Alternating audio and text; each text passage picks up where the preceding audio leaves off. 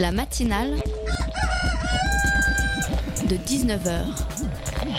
Et bah, c'est une émission qui parle de société, politique, euh, Culture alternative. On va aussi parler de sport, euh, de gens dans la rue. et l'actualité en règle générale. On va peut-être parler des corbeilles à linge pas en osier d'Auvergne. voilà, il y aura, il y aura des invités. Des sociologues, des invités chercheurs. Les invités ne diront que des choses intelligentes.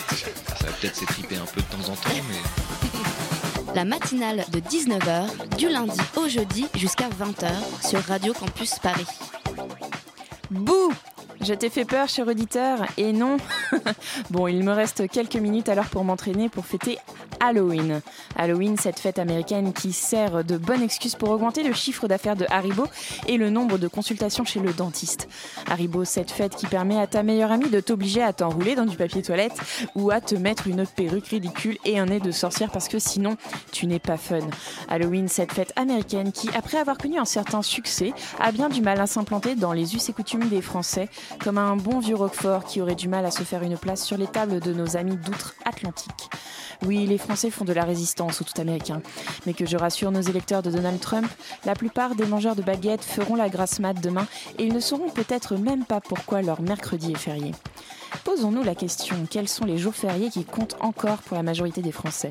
La Toussaint a-t-elle encore un sens pour la majorité des Français parmi les athées, les croyants musulmans, juifs, bouddhistes, etc. Attention, je ne suis pas contre les jours fériés. Je dis juste qu'une société se construit sur une culture commune, que les catholiques sont relativement peu nombreux en France, en tout cas les pratiquants, et surtout qu'ils ne représentent plus la fameuse majorité des Français. Sans renier notre héritage catholique, pourquoi ne pas choisir des jours fériés qui nous réunissent tous? Je te laisse cogiter là-dessus, cher ami auditeur. Tout de suite, c'est la matinale de 19h. La matinale de 19h, le magazine de Radio Campus Paris. Et au sommaire de cette émission, une chose n'est pas coutume, commençons par les chroniques. Jacques nous présente les actus étudiantes comme tous les mardis et Inès est allée faire un reportage sur l'hyper de Bagnolet. En deuxième partie, beaucoup de monde et beaucoup de filles. Ce sont Juliette, Anna, Oksana et Isabelle qui nous présentent Cinéfable, le festival international du film lesbien. Amel était tentée, elle a plein de questions à leur poser. Et tout de suite, nous recevrons Sophie Border de Génération Future à propos du glyphosate. Peut-on s'en passer? Ce produit est-il dangereux pour notre alimentation? Dario sera sur le plateau à mes côtés. Promouvoir, bonsoir Dario. Promouvoir le respect de la nature et des différences, voici les thèmes de la matinale de 19h en cette veille d'Halloween. Tout de suite, place aux invités. Bruxelles a donc reculé. Le vote qui devait avoir lieu aujourd'hui sur l'avenir du glyphosate n'aura pas lieu. Un report qui en dit long sur la tension autour de l'utilisation du désherbant le plus vendu au monde. Comme je le dis régulièrement, c'est un sujet qui touche à la santé. Et dès qu'on touche à la santé, euh, il faut faire le moins de compromis possible. Maintenant, il faut entendre euh, les points de vue, les difficultés que ça peut occasionner sur le- les exploitants agricoles. Parce que là, reconduire pour 10 ans, vous étiez pour qu'on on parte pour reconduire pour 10 ans, très sincèrement Bah oui, sans, au- autre Quand- préconisation, sans autre prescription. Ben non, que- moi, pas. le- Moi. Indispensable, disent en chœur la plupart des agriculteurs. Cancérogène probable, tonnent les écologistes à l'approche de la décision de Bruxelles. Le débat est clairement monté en pression. Lobbying intense de la firme Monsanto. Encore une fois, il y a une convergence euh, d'éléments, euh, et d'informations qui euh, tendent à prouver que cette molécule n'est pas innocente voilà, sur l'environnement et sur la santé. En attendant, Bruxelles, pour la deuxième fois dans ce dossier, a décidé de ne rien décider. Et c'était un melting pot des médias sur le glyphosate, cet herbicide qui fait tant parler de lui. Sur le plateau, elle est déjà arrivée, Sophie Border de Génération Future nous a rejoint. Génération Future, pour rappel, c'est une association de défense de l'environnement, en particulier contre les dangers de certaines substances chimiques.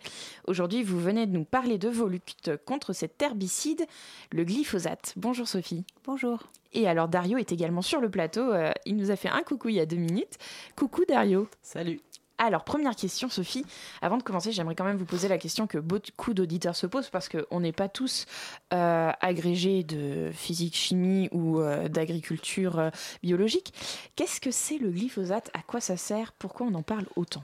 Alors, le glyphosate, c'est une substance active qui est contenue dans des herbicides, notamment dans l'herbicide le plus connu au monde qui est le Roundup de Monsanto.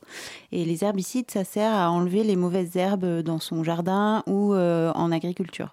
Donc, c'est des produits qui sont utilisés à la fois par des jardiniers amateurs et aussi par un très très grand nombre d'agriculteurs conventionnels aujourd'hui. Mais quelle est l'action du glyphosate sur la Terre? Quel est l'impact pour l'environnement? Alors c'est une substance toxique qui reste dans l'environnement. Euh, elle se retrouve aussi dans l'eau et elle vient polluer euh, l'eau et c'est une molécule chimique euh, toxique qui est à la fois toxique pour les animaux et cancérigène probable pour l'homme. Donc quand on la retrouve dans les sols mais aussi dans l'eau, dans l'eau du robinet qu'on peut boire, il y a déjà eu des analyses. Et puis comme c'est pulvérisé sur des champs, c'est ensuite retrouvé dans nos, dans nos aliments.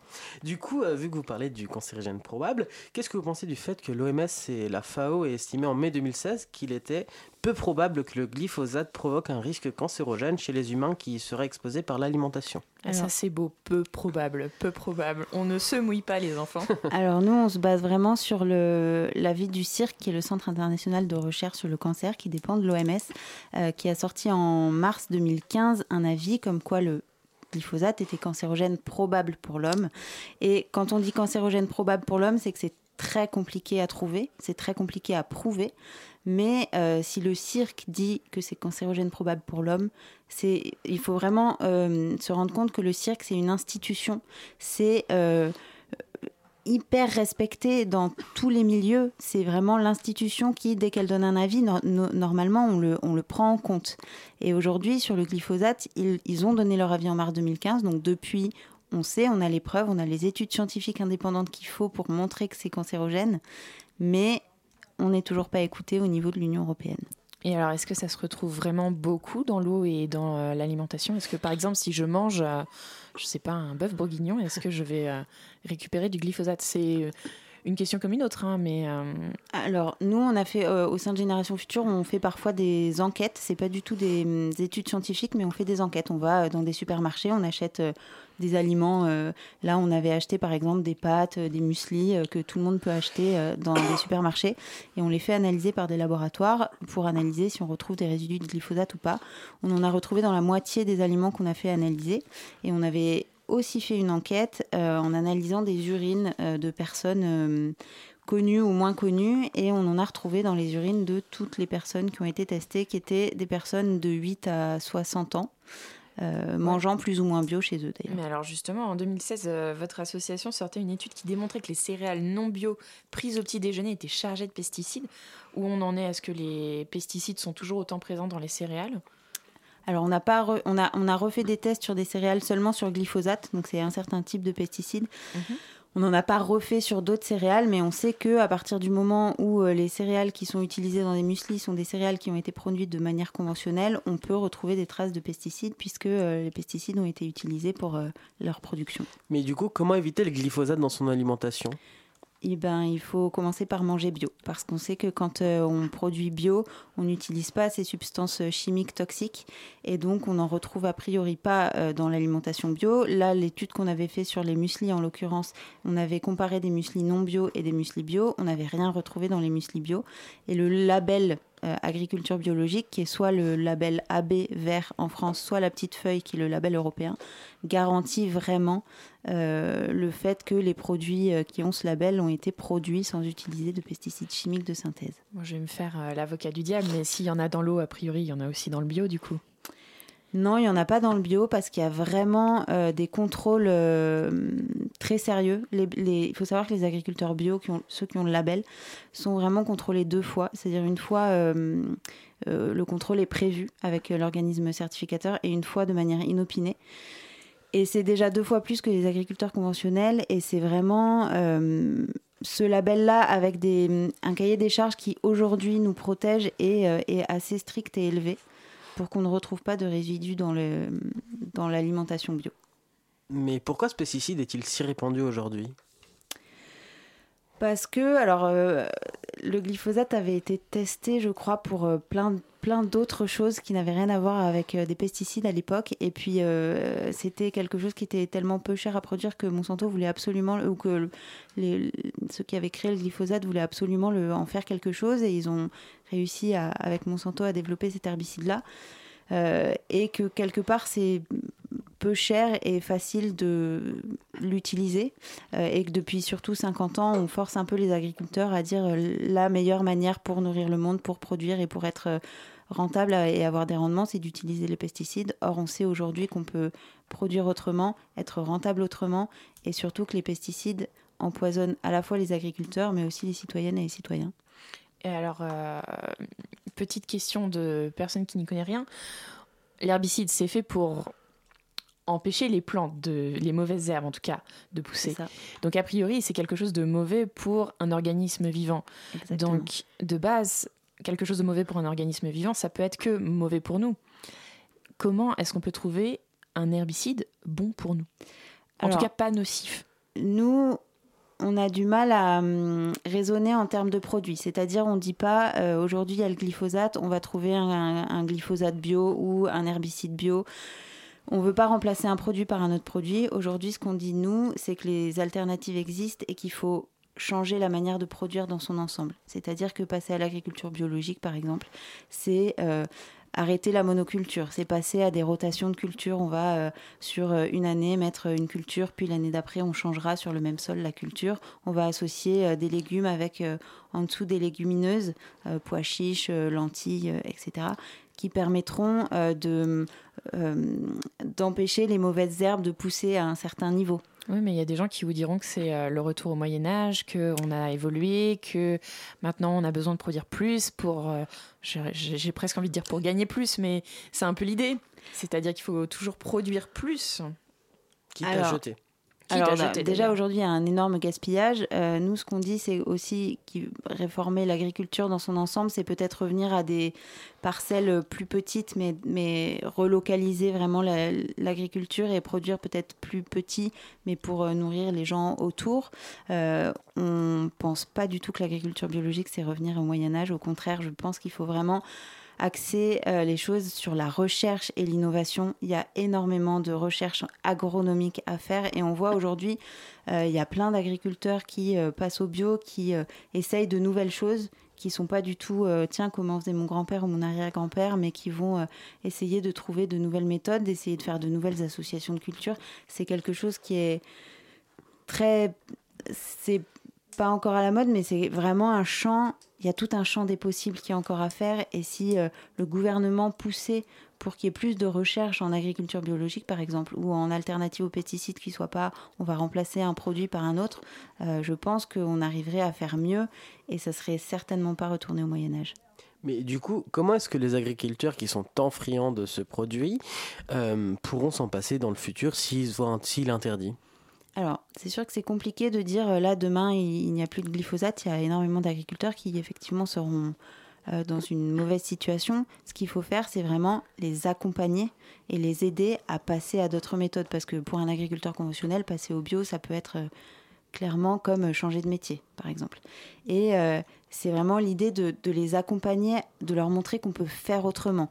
Et que c'est pas seulement remplacer un produit par un autre, mais pour ça, il faut peut-être repasser par de la formation, il faut euh, les, subventionner pour le temps de, passage euh, à, euh, de, conventionnel à bio. Aujourd'hui, on a des aides à la conversion au bio, donc le, temps que l'agriculteur se convertisse, il va recevoir des aides, et on a des aides au maintien, c'est-à-dire que les trois ans après sa conversion, il peut être maintenu, sauf que Stéphane Travers, il y a quelques mois, a annoncé que les aides au maintien allait euh, tomber.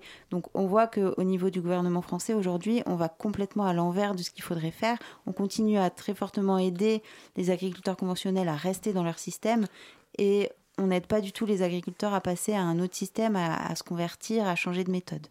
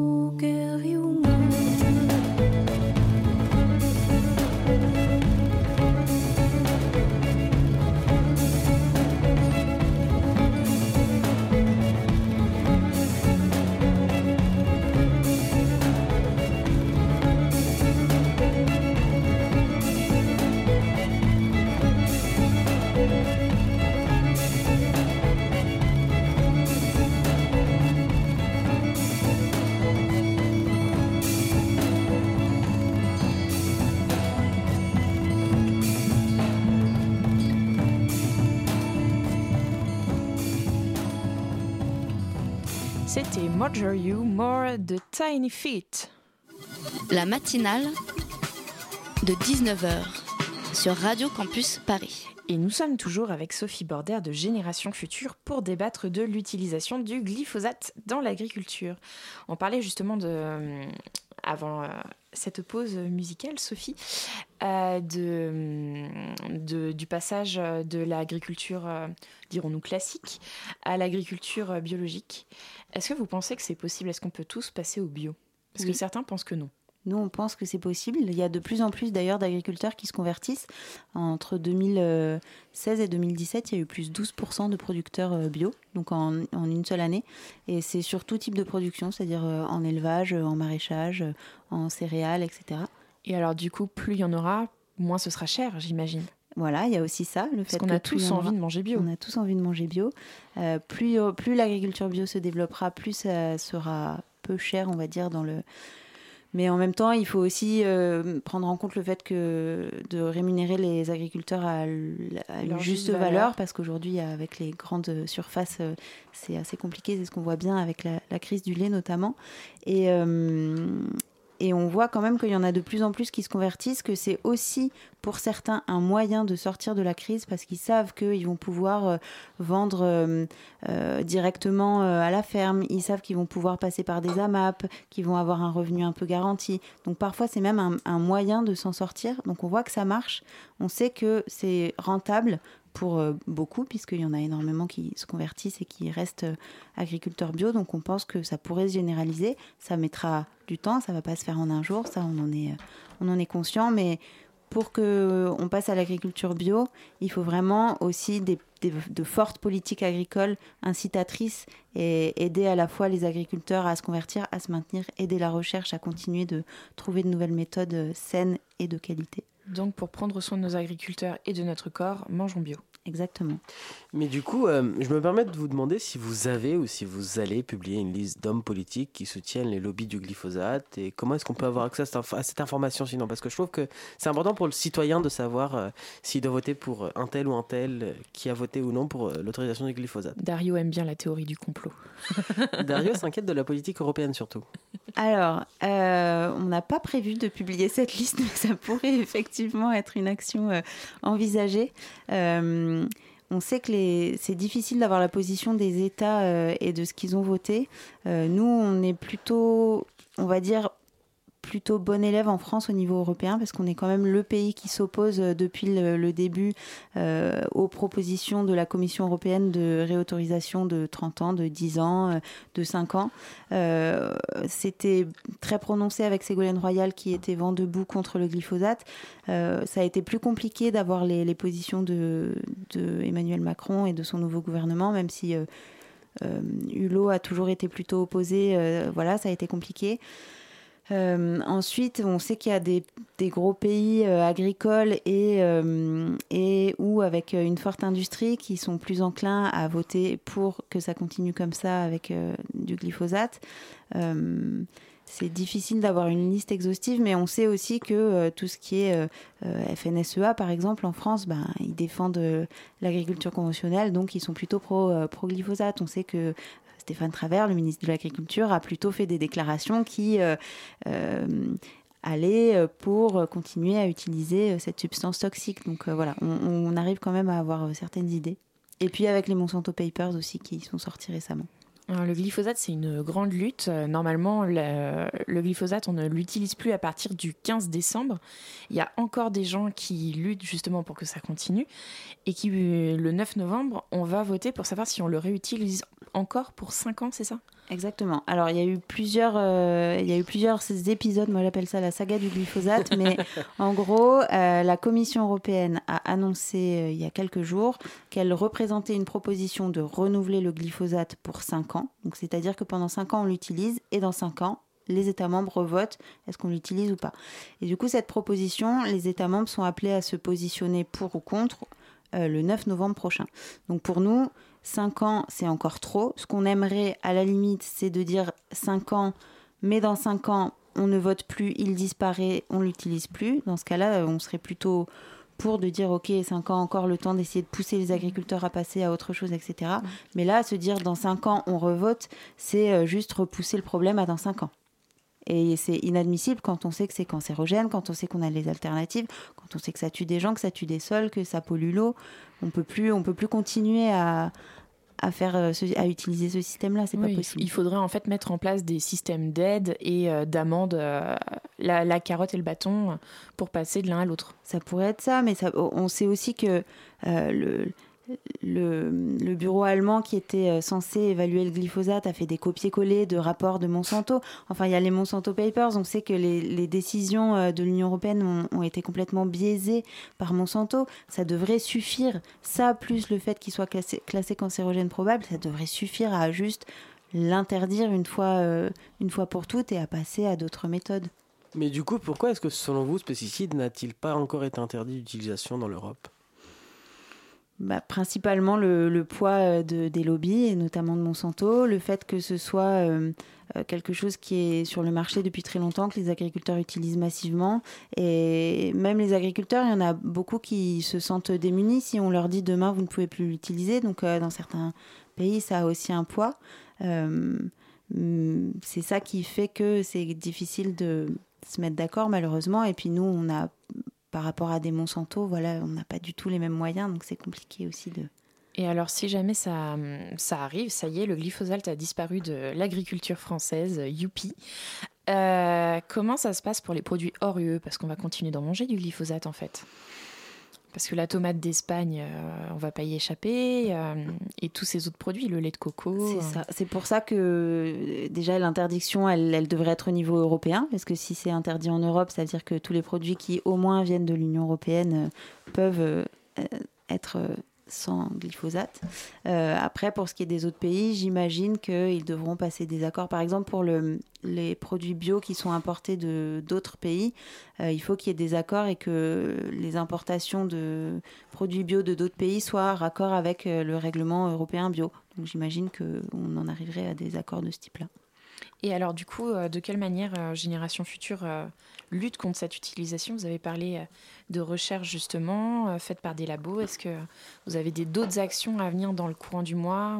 Alors nous, on a déjà fait pas mal de choses. Donc on a sorti plusieurs enquêtes montrant que l'on retrouve du glyphosate à la fois dans les urines, à la fois dans l'alimentation. On suit bien évidemment très très activement au niveau européen ce qui se passe. On essaye aussi de... On a avec euh, d'autres partenaires européens, on a lancé en février dernier une initiative citoyenne européenne qui est une pétition européenne qui doit être signée par plus d'un million d'Européens dans un certain nombre de pays et qui nous permet de nous faire entendre par la Commission européenne. Donc c'était quelque chose de très lourd, mais avec une coalition européenne de très nombreuses associations, on a réussi à réunir plus d'un million de signatures, 57 000 en France, ce qui est énorme, en moins de en cinq mois. C'était la première initiative citoyenne européenne qui réussissait aussi rapidement sur seulement quatre qui ont réussi dans le monde, enfin depuis pas dans le monde, mais depuis le début, qu'on a ça en Europe. Et donc, on va être euh, entendu par la Commission, par le Parlement européen euh, le 20 novembre. Donc, c'est aussi, ce sera après la date du vote, mais ça va nous permettre de remettre un coup.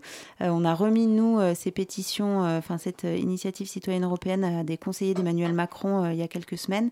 on leur a répété nos demandes, ce qu'on voulait, pourquoi, etc. Donc, on fait aussi ce genre d'action là en direction des hum, politiques pour essayer de leur montrer les bonnes solutions et les bonnes actions à prendre. Euh, et puis on continue de suivre. Euh, on est très en lien avec les, nos réseaux européens qui agissent à Bruxelles et qui essayent euh, de mobiliser. On a lancé des actions pour interpeller nos eurodéputés sur Twitter pour les faire voter contre voter. le glyphosate. Voilà. Donc on fait plein de choses. Mais du coup, est-ce que vous n'avez pas peur qu'une rupture nette de l'utilisation du, produit fasse croître, voire décupler les prix et Comment feraient les agriculteurs pour survivre si on leur coupe cette ressource et cette manière de faire du jour au lendemain? En fait, il faut, il, faudrait pas forcément que on leur coupe du jour au lendemain, mais c'est plus de dire il faut leur couper vite parce que si on leur coupe pas vite, dans tous les cas, on leur coupera jamais, ça va continuer et on ne fera pas avancer les choses. Et ce qu'il faut, c'est vraiment mettre en place une réelle politique d'aide au changement des, des, euh, des manières de produire et de, la, production. Et c'est, je pense, par ça que ça permettra de changer les choses et que ça permettra aux agriculteurs de s'en sortir. Et ça, il faut le faire dès maintenant parce qu'on sait que ça va prendre du temps et c'est pas gagné. Bah écoutez, merci euh, Sophie Border. Il n'y a plus qu'à attendre de voir ce que euh, décideront les grands de ce monde pour savoir ce que nous mettrons dans notre assiette. Euh, pour vous renseigner sur Génération Future, allez sur le site internet, donc c'est génération-future tout en avec des s.fr. Merci Dario, à la prochaine. à la prochaine. Et euh, tout de suite, on parle du festival Cinéfable, le festival international du film lesbien. Mais juste avant, c'est le reportage d'Inès et on part pour Bagnolet.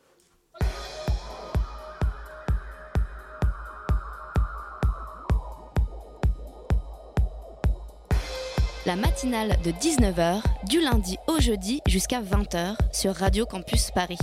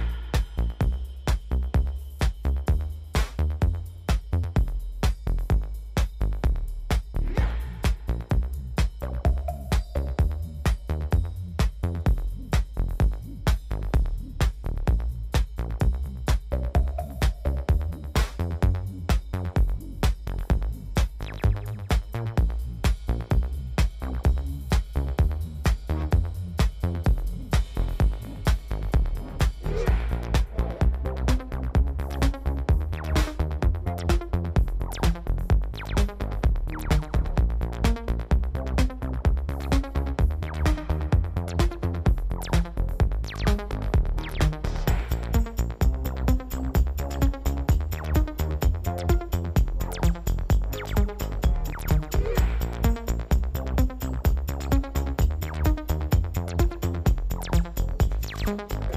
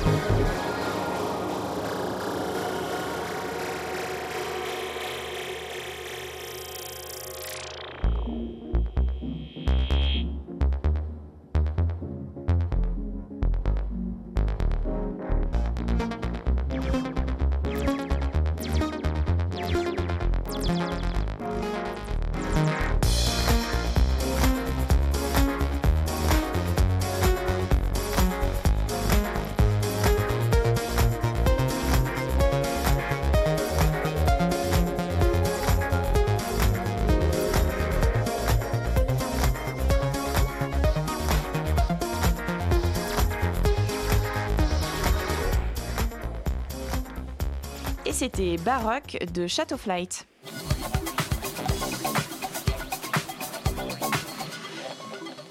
Connaissez-vous les repères cafés? Vous savez, ces espaces de rencontre et d'échange autour du bricolage et de la fabrication d'objets qui promeuvent le do-it-yourself et le réemploi des matériaux. Les premiers repères cafés sont nés aux Pays-Bas en 2009 et depuis quelques années, ils se développent aussi en France. Inès, de la rédaction, est allée faire un petit tour à l'Hyper à Bagnolet. Aujourd'hui, je suis à Bagnolet, rue Angela Davis, pour euh, visiter l'Hyper, qui est le nouveau café Fab Lab euh, bricolage mis en place par euh, l'association Yapuka. Et j'ai rendez-vous avec Alexis. Bonjour. Bonjour, vous allez bien? Ça va, merci. Alors, est-ce que vous pouvez nous expliquer où on est et comment est venue l'idée de créer ce lieu? Du coup, bah, vous êtes à l'Hyper ici, du coup, un atelier euh, de bricolage euh, collaboratif.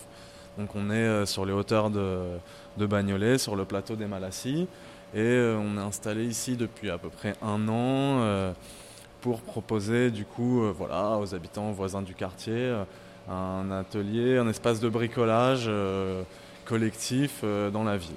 Donc, c'est-à-dire, typiquement, vous pouvez venir pour dessiner un meuble, euh, construire euh, une armoire, euh, réparer une vieille chaise, une, arme, je sais pas, une radio ou autre chose. Quoi. Il y a Email, peut-être qu'il peut nous expliquer qu'est-ce que qu'est-ce qu'il est en train de préparer là, qu'est-ce que c'est? Eh ben, je fais euh, un bout de bois pour incruster des prises pour pouvoir plaquer sous mon plan de travail. Pour chez toi. Pour chez moi, pour pouvoir brancher des appareils. Et t'as fait d'autres choses pour chez toi? J'ai coupé un plan de travail D'accord. Pour la cuisine aussi pour la cuisine. D'accord. Qu'on a refait la cuisine. Bonjour Tino. Bonjour. euh, Alors, est-ce que tu peux nous faire un petit tour du propriétaire euh, ouais, pas de souci. Bah, on va commencer par l'espace euh, détente et bar. Donc là, sur la droite, il y a les tables où les gens peuvent s'asseoir et prendre leur café. On a, on a une forme assez bizarre. On ne sait pas si c'est un canapé ou un vélo. Ou... Mais en fait, c'est un vélo mixeur. Voilà. Moi, je vous dis, c'est un vélo mixeur. Je l'ai construit avec les gens à l'atelier. Le mixeur, on peut l'utiliser Il fonctionne? Oui, il fonctionne hein, avec euh, la pédale. En fait, à force de pédaler, bah, les, les fruits euh, ils se mixent et ça fait du jus. Et on a testé nous ici et ça a marché. Et c'est bon. Et c'est bon. et c'est très bon et euh, ça fait du sport en plus. On continue? Ouais. Ensuite, on a ici un espace de coworking avec des tables rassemblées, la machine 3D euh, qui fonctionne avec un ordinateur. Ensuite, on a l'espace avec euh, les tabliers, c'est pour travailler euh, pour les, petits travails euh, manuels de découpe, d'assemblage. Donc là, bah voilà, c'est pareil, on a encore un grand établi pour pouvoir faire les découpes de grandes planches, de grands panneaux, quand on, on a des séries de découpes à faire, les grosses machines, de la récup, hein, c'est toute la récup. Le concept du lieu, c'est que les gens apportent leurs matériaux et nous, on fournit les outils et euh, le savoir, et du coup un coup de main en même temps et l'espace. Et donc, du coup, c'est gratuit à condition de payer une cotisation de combien? De 5 euros l'année. Et alors, vous avez un manuel euh, à destination euh, des, des usagers. Euh, Est-ce que tu peux m'expliquer ce qu'on peut trouver dans ce manuel? C'est euh, un manuel qui a- où il y a beaucoup d'illustrations et où on peut retrouver bah, plein d'objets euh, assez sympas euh, de l'architecture et de- du design euh, d'aujourd'hui, comme des bancs en palette ou euh, des trottinettes sono. Des trottinettes sono, qu'est-ce que c'est ça? Trottinette sono. En fait, c'est une trottinette avec euh, laquelle on peut plugger une, un caisson de musique à l'avant. Et du coup, voilà, hein, c'est très simple. L'arrière d'une trottinette, le devant d'un diable et roule Raoul. Il n'y a pas de souci. Vous l'aurez compris, le bricolage n'a pas d'âge. Alors filez à l'hyper pour tester l'imprimante 3D, construire du mobilier en bois ou même boire un café. C'est ouvert du mardi au vendredi de 14h à 20h et le samedi de 11h à 19h. Et c'est la cinquième année. La matinale de 19h. Et alors, beaucoup, beaucoup, beaucoup de monde sur ce plateau et vraiment que des filles. Euh, autour de la table, donc, il y a Carole, Anne, Oksana, Isabelle et Juliette. Elles viennent nous parler du festival Cinéfable, le festival international du film lesbien. Un festival. féministe. Et féministe, attention. Vous l'entendrez, euh, donc, un festival engagé et bien installé qui fête ses 25 ans cette semaine. Comment? 29e année cette année. 29e, oh là là, mais mes calculs ne sont plus à jour. hein. voilà, j'ai jamais été bonne en maths, moi. Euh, il a lieu donc de jeudi à dimanche à l'espace Reuilly et au chantier dans le 12e arrondissement. Atelier, concert, débat, exposition, signature, il y en aura pour tous les goûts. Bonjour, mesdames. Bonjour. Bonjour. Et alors, Ara- Amel est. euh, Pardon, excuse-moi Amel. Amel m'accompagnera à l'interview. Salut Amel. Salut. Alors, petite question, est-ce que tout est en place? Est-ce que vous êtes prêtes, mesdames? Oui. Oui, c'est bon. Presque. Pas trop Presque, stressé oui. On finalise. C'est bon. Bon, à 29 ans, vous avez l'habitude maintenant. Oui, mais comment vous dire euh, Nous avons beaucoup une occupation pendant la journée, et donc là en ce moment nous travaillons, là, enfin nous travaillons, nous organisons le festival la nuit. Alors, qui organise quoi? Oui, il y a le festival la nuit, donc vous êtes sur plusieurs projets en fait. Parce que justement, on a, on a une équipe de bénévoles, 100% bénévoles, donc euh, nous avons toutes euh, des métiers autres dans la Oui. journée, comme, euh, comme disait Isabelle. Et euh, donc on travaille sur l'organisation du festival euh, pendant notre temps libre. Alors moi, je suis- Selon, euh, certains, selon les uns et les, les unes et les autres, ça dépend. Et alors, moi, je suis curieuse, j'entends festival de la nuit, je ne connais pas. Dites-nous ce que c'est. Comment vous dire Euh, Cette nuit, par exemple, euh, j'ai vérifié des traductions. On va, on va peut-être pas parler des traductions, mais on fait nous-mêmes les traductions des films quand même. Tous les films sont traduits. Voilà. Aux joies. C'est les dernières choses qu'il y avait à faire. Il y a euh, la grille qu'il faut imprimer, il y a les derniers menus qu'il faut faire, parce qu'on mange très bien cinéma. Des choses comme ça, et ben voilà, comme disait Oksana, c'est sur notre temps libre, donc on le fait quand on trouve le temps.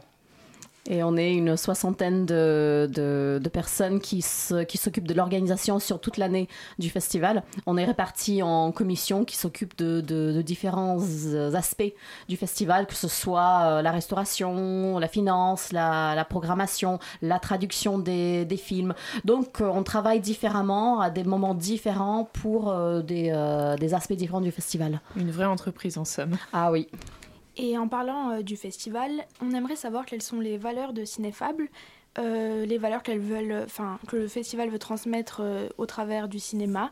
Est-ce qu'on veut briser les clichés, faire connaître le féminisme ou lutter contre l'homophobie? Non, pas du tout. non, c'est tout faux là, rien à voir. Euh, en fait, euh, l'objectif, enfin, l'objet de l'association, c'est de promouvoir la culture lesbienne et féministe. Donc tout le principe du festival, c'est de mettre en avant les œuvres réalisées par des femmes, que ce soit des œuvres d'art plastique ou des films majoritairement, parce qu'on a également une exposition qui dure pendant tout le festival. Et elle est sur quoi cette, fait- cette exposition? Alors cette année, le titre de l'exposition, c'est Présence révélée. Donc on a des œuvres photographiques sur des thèmes lesbiens et ou féministes. On a également un court métrage qui est projeté en boucle et des participations euh, sur des œuvres euh, communes, collectives, qui sont faites avec les festivalières dans l'espace et qui sont ensuite présentées euh, au moment de la séance de clôture, par exemple. Et Il y a des moments de création du coup euh, pendant euh, votre festival? Eh bien, notamment cette œuvre qui s'appelle Pent Tube, ce sera une performance participative. Donc il y aura deux moments, deux heures qui seront consacrées pendant le festival, ouverts à toutes, afin de créer une œuvre d'art euh, ensemble. Et alors justement, on entend euh, festival du film lesbien, festival engagé, féministe. Euh, Est-ce que on ne parle que de féminisme et euh, de culture lesbienne, ou est-ce que ça peut être aussi des films, des documentaires faits par des femmes lesbiennes, mais qui traitent d'autres choses? Alors, déjà, on passe des films qui sont faits par des femmes. Une personne qui s'identifie en tant que femme. Que ce soit sur un sujet lesbien ou que ce soit un sujet purement féministe. On a énormément de, films, de documentaires euh, sur, surtout, qui sont vraiment des films euh, purement féministes. On, a, plusieurs séances cette année qui sont des, euh, sur des films très engagés, très militants, qui, parlent par exemple des femmes dans l'histoire du cinéma des pionnières euh, dans l'industrie du cinéma dans, dans les années 20, ou bien les femmes dans l'informatique, les femmes dans le code, ou, euh, ou bien euh, une, une association de femmes non mixtes en, aux États-Unis qui, qui a repris les, les rues en, en vélo. Donc voilà, il y a, y a énormément de, de films et de sujets qui sont traités qui sont soit lesbiens, soit féministes. D'accord, euh, d'accord. Et, euh, et du coup, euh, pour les auditeurs qui veulent participer au festival, la programmation est accessible sur le site internet de Cinéfable. Euh, cette année, comme vous venez de le dire, on peut voir qu'il y a des films qui viennent de tous les horizons. Et la question, c'est qui choisit les films et documentaires diffusés? Et est-ce qu'il y a des conditions auxquelles ces films et documentaires doivent répondre pour faire partie de la programmation? Déjà, vous avez répondu un petit peu, on n'est pas obligé d'être homosexuel pour être une femme programmée dans votre euh, festival. Ah, mais pas, pas, du tout, justement. En fait, la, la condition, c'est euh, que les films qu'on choisit sont faits par des femmes, exclusivement par des femmes, puisque justement notre, euh, notre objectif est de promouvoir le travail des femmes. Et très souvent, on va choisir un film qui n'est pas sorti au cinéma, enfin, on va choisir que des films qui ne sortent pas au cinéma, qui euh, n'ont pas encore une sortie en DVD par exemple. Et donc on va privilégier des films qui n'ont pas joui d'une grande diffusion, justement. Euh, pour, euh, pour pouvoir promouvoir le travail de, de ces femmes qui n'ont souvent pas beaucoup de moyens, euh, n'ont pas une grosse euh, boîte de production derrière, derrière elles. Vous vouliez rajouter quelque chose? Oui, je voulais revenir sur la sélection euh, des films. C'est intéressant. Donc, euh, on est organisé en commission, comme on l'indiquait tout à l'heure. On a la commission programmation, qui est composée d'une douzaine de membres à peu près. Donc, on, on, reçoit des candidatures spontanées et on va chasser les films dans le monde entier, dans les festivals. Vous partez à la chasse avec votre fusil? Exactement. Et on se même, on s'attribue les zones du monde pour bien être sûr de, de louper aucune pépite qui va nous. Où y a-t-il le plus de femmes? Et le plus de production aussi. Et ça, c'est un, et, oui. et ça, c'est un gros point parce qu'on a beaucoup de productions qui viennent des États-Unis, par exemple, mais on voit aussi de nouveaux pays émergents qui produisent de plus en plus en Asie. Euh, là, on a une longue fiction lesbienne coréenne, coréenne du Sud, euh, qui est magnifique, qui passe vendredi.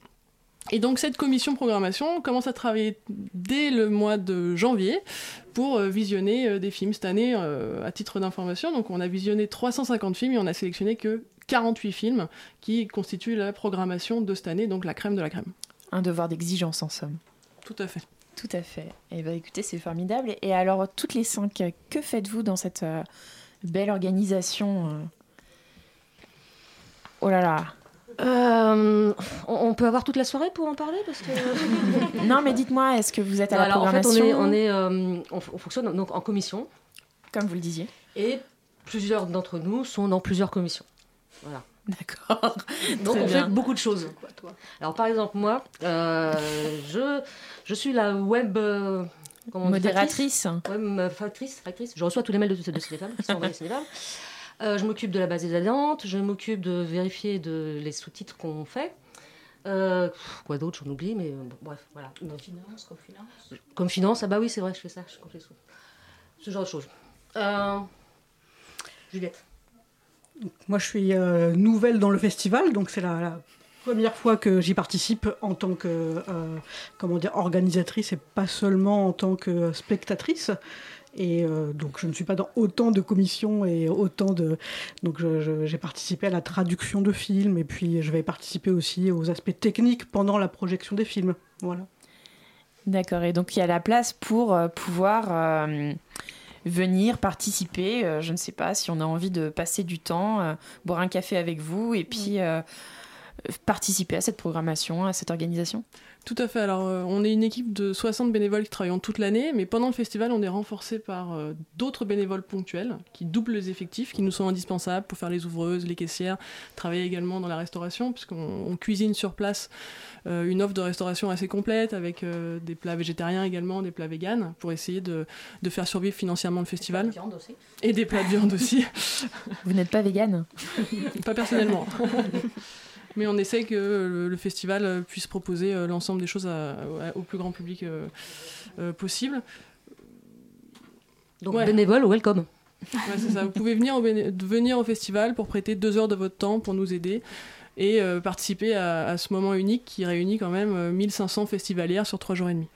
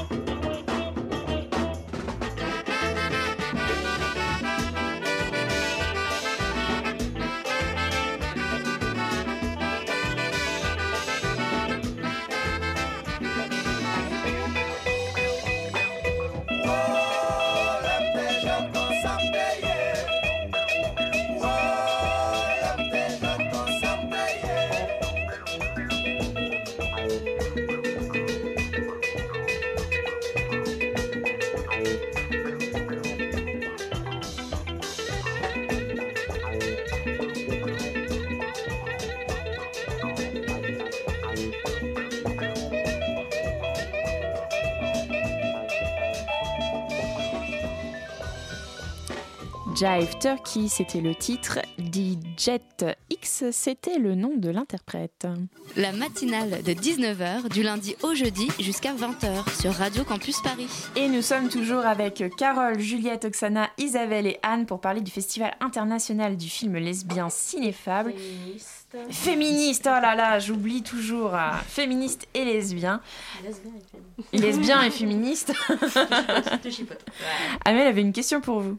Alors, on a vu que le festival était exclusivement réservé aux femmes. Pourquoi les hommes n'y ont-ils pas accès également? Alors en fait, euh, le festival est ouvert à toute personne s'identifiant en tant que femme. D'accord. Euh, c'est le fruit d'une- progression. euh, ça, ça- bon, le festival existe depuis 29 ans, il y a un historique derrière tout ça. Et cette volonté de créer un espace euh, bienveillant, unique, avec une énergie très spécifique, est réaffirmée chaque année par l'association. On cherche vraiment à créer un espace-temps spécial lors du festival. Toute l'année également, on organise des projections hors les murs. D'autres événements, on promeut également la culture lesbienne et féministe qui sont ouverts à tous et à toutes. Mais pour le festival, on a à cœur de créer cet espace privilégié qui est délivré des discriminations systémiques de la société, où les femmes peuvent se sentir euh, un peu plus libres peut-être, ou euh, moins agressées par un regard, ou d'autres choses comme ça. Donc si on inclut les femmes, on n'a plus cette atmosphère bienveillante dont vous parliez tout à l'heure? Les hommes. Les hommes? Oh là là Oh là là Alors, j'irai pas jusqu'à là, je parlais d'espace bienveillant. Euh, Mhm. C'est simplement parce qu'on se rend compte, euh, par exemple, on organise des débats également au festival, que pendant un débat, souvent, quand il y a un, euh, des intervenants masculins et féminins, on va avoir les hommes qui vont plus naturellement prendre la parole ou parler plus longtemps. Et ça crée des choses inconscientes, des mécanismes qui peut-être empêchent les femmes de s'exprimer comme elles le souhaiteraient pendant les débats. Un exemple. Oui, de manière inconsciente, même si euh, on a des hommes féministes qui souhaiteraient venir au festival, on leur explique que la simple présence de sexe opposé au sein d'un même espace peut créer ces mécanismes inconscients de discrimination qui nous sont euh, inculqués au niveau de, notre éducation genrée depuis qu'on est toute petite. Et du coup, la volonté, euh, j'imagine, vous parliez tout à l'heure de promouvoir euh, les femmes à travers le cinéma. Est-ce que du coup, c'est de créer des ambassadrices qui ensuite porteront ces valeurs parce que du coup, vous vous coupez la moitié de l'audimat, on va dire, pour promouvoir justement ces films euh, faits par des femmes. Alors en fait, alors, comme je disais aussi, on a d'autres événements toute l'année, mais pour le festival, c'est aussi pour créer un espace qui va générer une, euh, une énergie créatrice. Par exemple, on accueille des réalisatrices du monde entier qui viennent au festival, et ces réalisatrices, elles peuvent échanger ensemble, euh, échanger des arguments, des astuces, et ça permet de libérer un petit peu la puissance créatrice de la femme qui va pouvoir ensuite briser des plafonds de verre, etc., pour trouver des canaux de diffusion, pour faire jouer un réseau féminin et ainsi visibiliser encore plus la culture lesbienne et féministe réalisée par des femmes. D'accord. Et euh, vous en êtes à la 29e édition du, du festival. Est-ce que vous avez senti une évolution des mentalités au fil des années, et notamment depuis euh, l'autorisation du mariage homosexuel en France? La- L'évolution, elle n'est pas, elle est pas dans le festival, elle est à l'extérieur, je dirais. Moi, le festival, il est, il est toujours là, il est toujours nécessaire. Euh, au niveau des films, par exemple, maintenant, c'est vrai qu'au départ, on est, le, festival s'est créé surtout pour euh, que ces images soient vues pour trouver des endroits où on peut le voir ces films.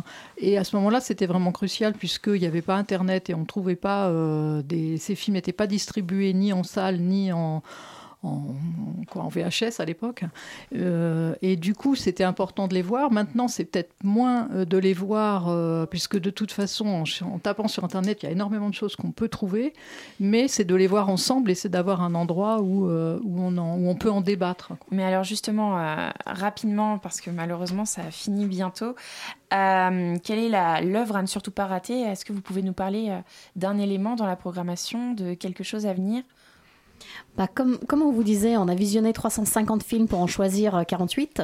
Donc, comme vous pouvez imaginer, un peu toutes les séances sont euh, à, ne, pas rater. Euh, donc tout va dépendre de, l'intérêt de chacune. Euh, si c'est plutôt des, documentaires féministes, on, en a plusieurs qui sont très militants, qui, parlent des aspects très différents du féminisme venant des pays très différents.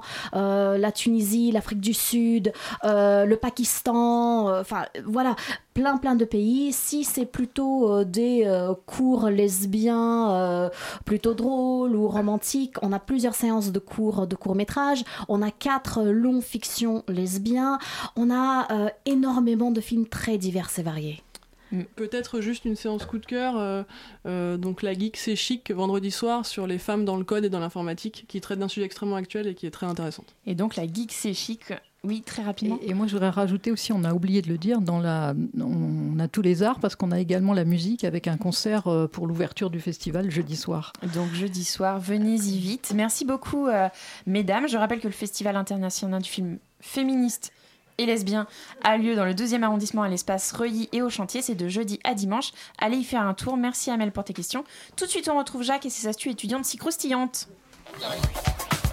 La matinale de 19h, le magazine de Radio Campus Paris. Du lundi au jeudi jusqu'à 20h. Et Jacques vient de nous rejoindre dans le studio pour nous présenter, comme chaque semaine, l'actu étudiante. De quoi parles-tu aujourd'hui, Jacques? Alors, pour commencer la chronique, je souhaitais revenir sur le deuxième Festival des idées Paris, organisé par l'université Sorbonne Paris-Cité. Et si je tenais à vous en reparler, c'est premièrement parce que ça s'annonce absolument passionnant, euh, notamment avec le sujet de cette année qui est plus excitants, l'amour du risque. Deuxièmement, parce qu'il y en aura pour tous les goûts, théâtre, projection, exposition, performance, danse, atelier et beaucoup d'autres. Le programme entier est beaucoup trop riche pour être détaillé ici. Je vous invite donc à vous rendre sur leur site en tapant Festival des idées Paris dans votre moteur de recherche. Enfin, la troisième raison pour laquelle je tenais à vous parler de ce festival, c'est parce que non content d'être partenaire, votre radio préférée sera également participante. Alors on aura un atelier radio à la Maison des Métallos, intitulé de manière très judicieuse À vous les studios, l'animation de deux débats. Le premier, la liberté de la presse Rimtel avec l'amour du risque aura lieu au Centre culturel du Crous et sera animé par Elsa Landard, notre chargée de rédaction adorée. Et le deuxième, un artiste peut-il vraiment prendre des risques, animé par Maxime Faciotti, que vous pouvez régulièrement entendre sur les ondes de Radio Campus Paris. Et ça se déroulera au Théâtre de la Reine Blanche. Enfin, Radio Campus Paris occupera une place de choix dans la soirée de clôture, car nous animerons une émission transdisciplinaire, La Nuit du Risque, à la piscine Pailleron. On vous en dira plus, mais la soirée s'annonce d'ores et déjà des plus mémorables. Et intensif. Et quand est-ce que ça aura lieu et où? Alors, ça se déroulera donc sur 5 jours à partir du 14 novembre, avec à peu près une cinquantaine d'événements prévus, et ce aux quatre coins de Paris et de la Seine-Saint-Denis. On vous conseille d'aller réserver vos places au plus vite, car il risque de ne pas y en avoir pour tout le monde. Et entre les invités de marque, Orlan, Audrey Pulvar, la programmation, ça serait moche de louper ça. La deuxième initiative dont je souhaitais parler concerne les amateurs de théâtre et plus précisément, ceux qui font du théâtre au sein de troupes. Le festival Écart, anciennement Rideau Rouge, est une initiative étudiante du Bureau des Arts de Sciences Po qui a pour but de faire monter sur scène des troupes étudiantes. Cette année, l'édition aura lieu en avril avec trois soirs de festival au théâtre de la Cité internationale. Vous devez donc vous demander pourquoi j'en parle aussitôt. Eh bien, c'est parce que le festival est en ce moment en plein appel à candidature des troupes qui participeront aux aux auditions devant un jury de professionnels pour ensuite se retrouver sur les planches du théâtre de la Cité internationale. Si vous êtes étudiant et que vous êtes dans une troupe de théâtre, c'est le moment de tenter votre chance. Il vous suffit d'envoyer un mail à l'adresse troupe avec un S, festival écart avec un S également, gmail.com. Candidaté, candidaté, auditeur campusien. C'est tout pour cette semaine, Jacques? Alors non, mais on va rester dans le monde du théâtre pour le dernier événement avec une projection exceptionnelle, celle du film Molière d'Ariane Vous aurez donc l'occasion de pouvoir admirer sur grand écran ce film de la célèbre metteuse en scène dont la création n'a rien à envier à un Kubrick ou à Orson Welles. 120 comédiens, 600 participants, 1300 costumes, 220 décors et deux années de travail pour raconter en 4 heures l'aventure de Jean-Baptiste Poquelin et de son siècle. La projection est organisée par le service culturel de l'Université Paris-Sorbonne. Elle se déroulera en deux fois, le mercredi 8 et le jeudi 9 novembre à l'amphithéâtre Guizot, rue de la Sorbonne, et c'est gratuit sur réservation. Aime quand c'est gratuit. Merci Jacques, ne ratez surtout pas Ariane Mouchkine. La matinale, c'est fini. Retrouvez l'émission en podcast et en rediffusion sur radiocampusparis.org à 13h demain.